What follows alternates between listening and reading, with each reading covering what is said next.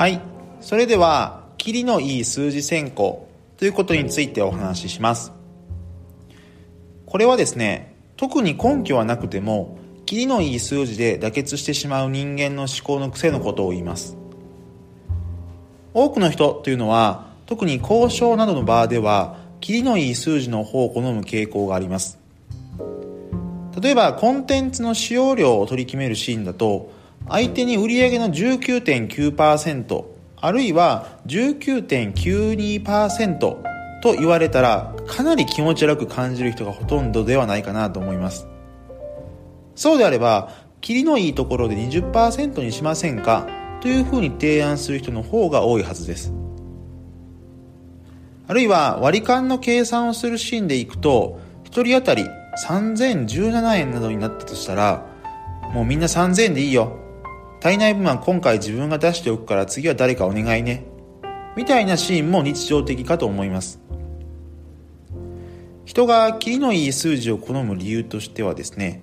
覚えやすいこととか実務的にも計算の際に扱いやすいことなどがあるようです。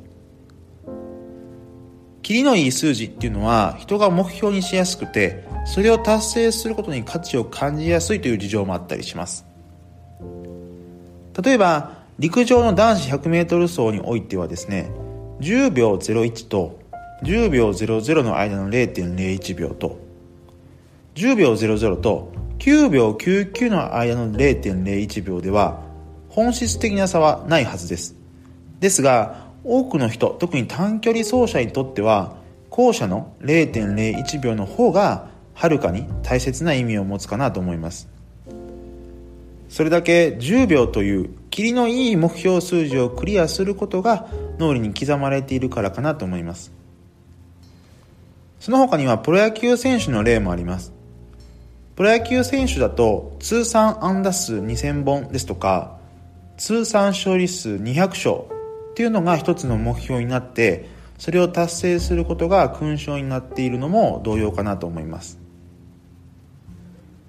なおですねキリのいい数字と以前もお話ししたフレーミングっていうものがぶつかってどっちが有利になるかが微妙になることもあります。例えばスーパーなどではですね298円といった価格がよく見られますがこれは300円台ではなくて200円台に見せたいというフレーミングの一種であって実際に効果を上げています。一方である実験ではですね霧のいい100円の値付けの方が99円より売り上げが多かったという報告もあります。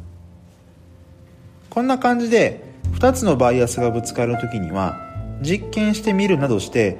どっちがより大きな影響をもたらすかを調べることも実務上は大切です。はい。ということで今回はキリのいい数字選考という人間の思考の癖についてお話ししてみました。普段のお仕事の交渉のシーンとかあるいは営業のシーンで価格設定をするときなどにですね参考になればとっても嬉しく思います。では今回はここまでとしたいと思います。今回も最後まで聴いていただきありがとうございました。また次回もご期待ください。